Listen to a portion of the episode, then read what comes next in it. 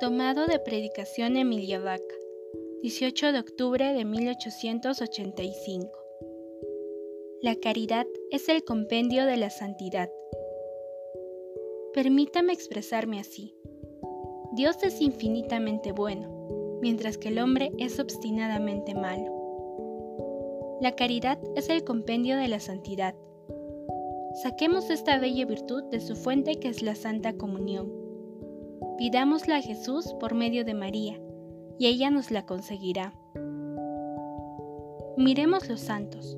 Por más santos que fueran, más indulgentes eran, aun siendo los menos culpables delante de Dios y de los hombres. Se hacían pasar por culpables delante de todos. Nosotros, al contrario, medimos una palabra, juzgamos una acción, cuestionamos una intención y somos tan exigentes con nuestro prójimo. Si logramos detener una palabra o una acción de desprecio, nos parece que ya hemos hecho un gran sacrificio.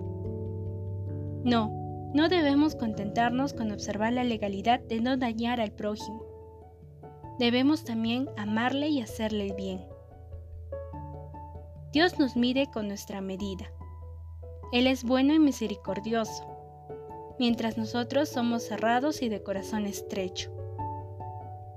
Jesús nos conoce y pone su mano sobre nuestra llaga. Es lo que él dice en la parábola del siervo despiadado. Mateo capítulo 18 versículo del 23 al 35. La escena de esta parábola nos corresponde a todos.